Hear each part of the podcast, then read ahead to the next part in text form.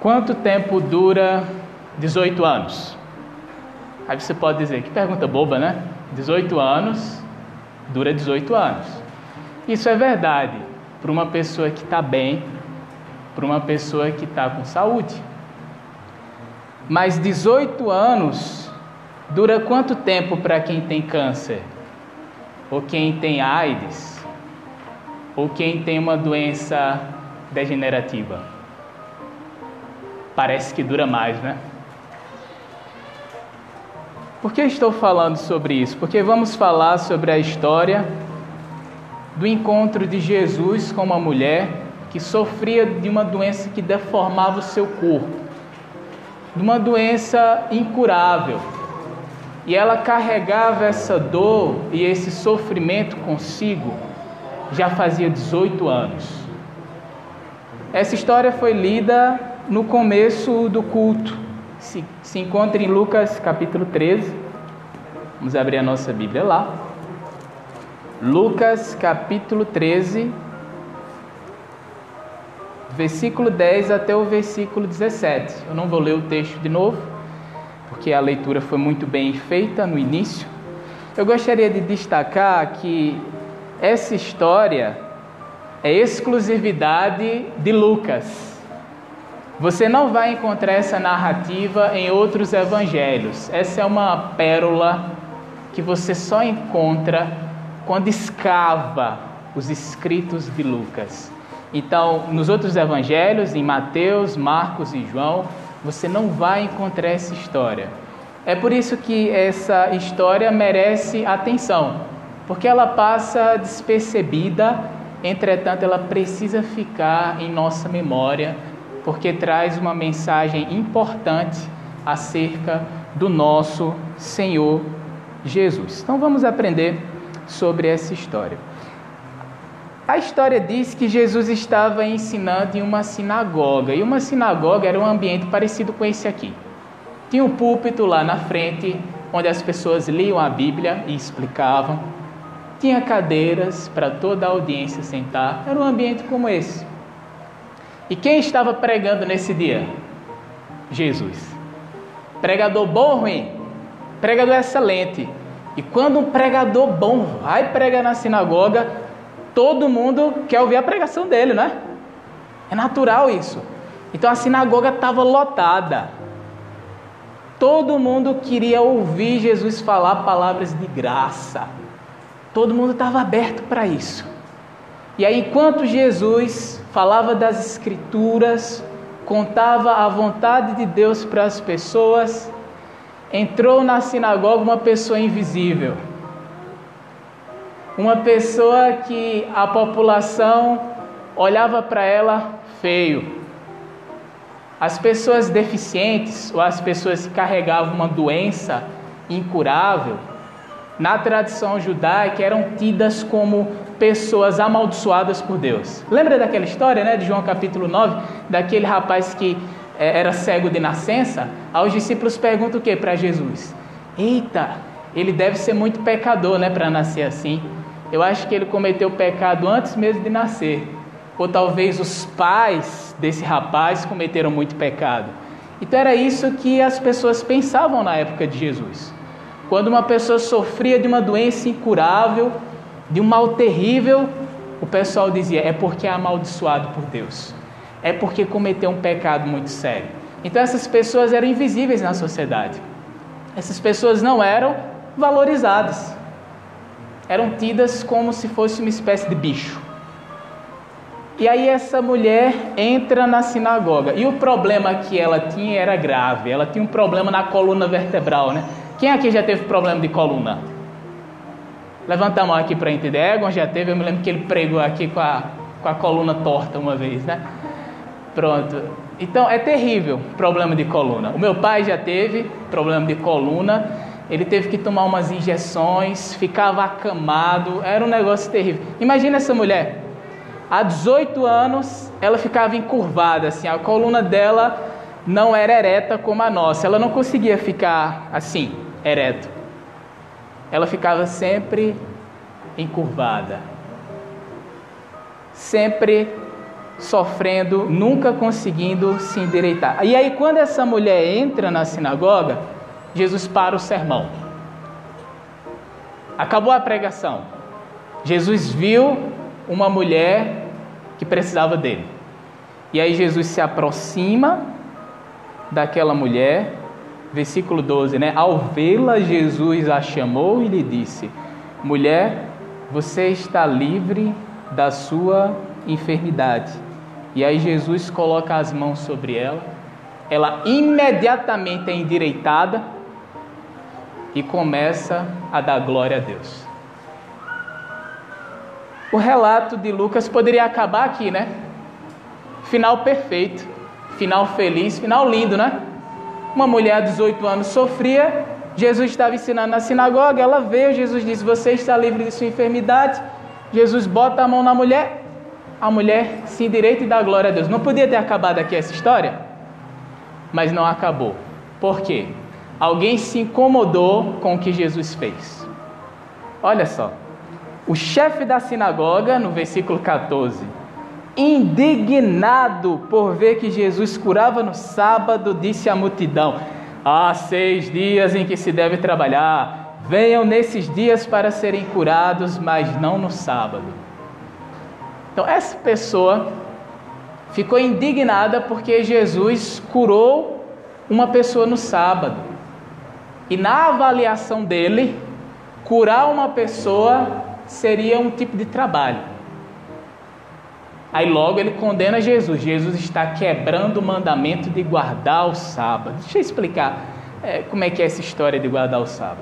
Lá no Velho Testamento, diz que o povo de Israel precisava santificar o dia de sábado, precisava guardar o dia de sábado, isto é, não trabalhar.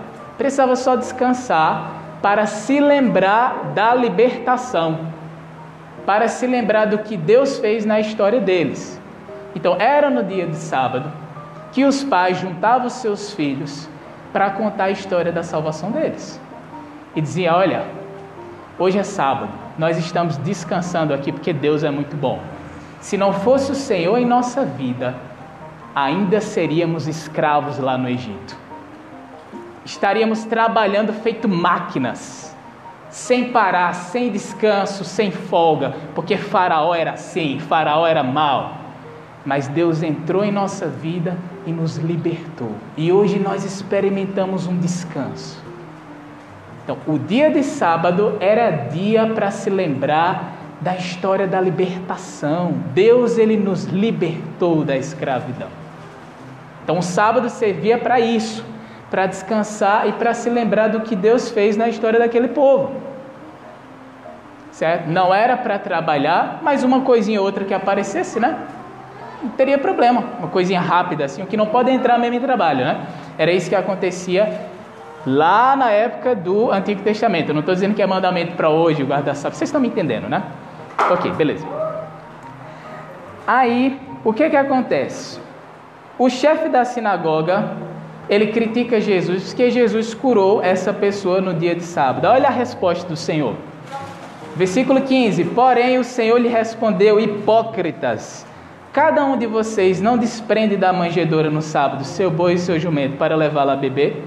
Por que motivo não devia, não se devia livrar deste cativeiro em dia de sábado desta filha de Abraão, a quem Satanás trazia presa há 18 anos? Então Jesus diz: Olha só que hipocrisia, né? No sábado eu não posso libertar essa mulher, mas vocês, dia de sábado, vocês têm um boi ou um jumento preso no seu estábulo, você liberta o seu boi e seu jumento de lá e leva para o rio para dar água. Então, um animal, dia de sábado, vocês podem libertar, porque vocês ensinam isso na sinagoga. Então, um animal você pode libertar para dar água. E eu não posso libertar uma mulher que há 18 anos está sofrendo por causa dessa doença. E aí a Bíblia diz que esses opositores de Jesus ficaram totalmente envergonhados. E o povo começou a dar glória a Deus. Jesus, quando fez esse milagre, ele mostrou ali para os judeus como é que se guarda o sábado. Olha aqui, eu estou dando uma aula para vocês sobre a libertação, não é? O sábado não é dia para se lembrar da libertação de Deus? Olha aqui, eu sou o próprio Deus, estou libertando essa mulher desse mal. Olha aqui o aulão que eu estou dando para vocês em pleno dia de sábado. certo? Então, Jesus ele guardou o mandamento do sábado, ele tinha que guardar toda a lei para nos livrar dela. É por isso que não precisamos mais guardar o dia de sábado, porque ele fez tudo isso com perfeição. Mas esse é apenas um detalhe da história. Essa história foi escrita para falar coisas importantes sobre Jesus. E essa história nos faz lembrar da missão de Jesus, do evento principal da vida de Jesus. Essa narrativa antecipa o que Jesus fez na cruz. Porque ao pé da cruz tinha pessoas indignadas lá, falando coisas contra ele. Mas mesmo assim, ele decidiu se entregar para libertar a humanidade do domínio do mal. Está vendo como as histórias são parecidas?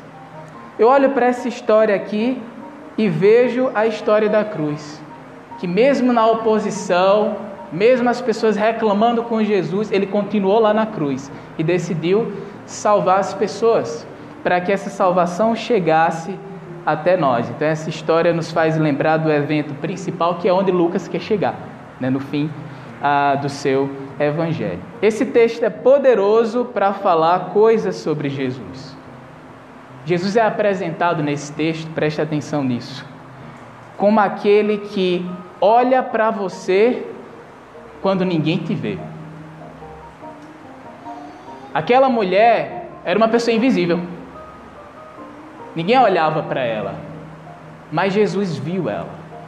Jesus notou aquela pessoa mesmo quando ninguém te vê, mesmo quando ninguém se importa com as suas dores e dificuldades, Jesus olha para você, dá atenção devida e quer trazer a libertação necessária.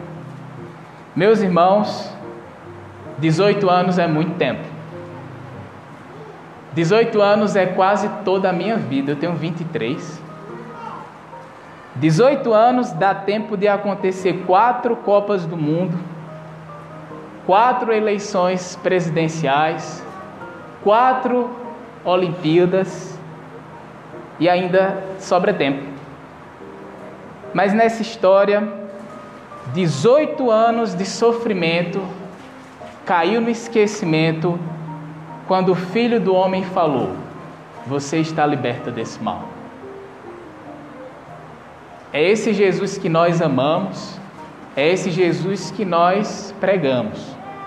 Um Jesus pessoal, que se importa com a vida de cada pessoa, que quer dar assistência a cada pessoa em suas dores e dificuldades. E é esse Jesus que quer ser o seu amigo. Se aproxime dele e ele se aproximará de você para que você encontre a libertação que você precisa, que eu preciso, que nós precisamos. Esse é o nosso Senhor, que aprendamos dia a dia a amá-lo, a viver com Ele, a compartilhar, a falar um pouquinho dele para que uma pessoa o conheça e receba a assistência devida nas dificuldades e dores. Que o Senhor nos abençoe.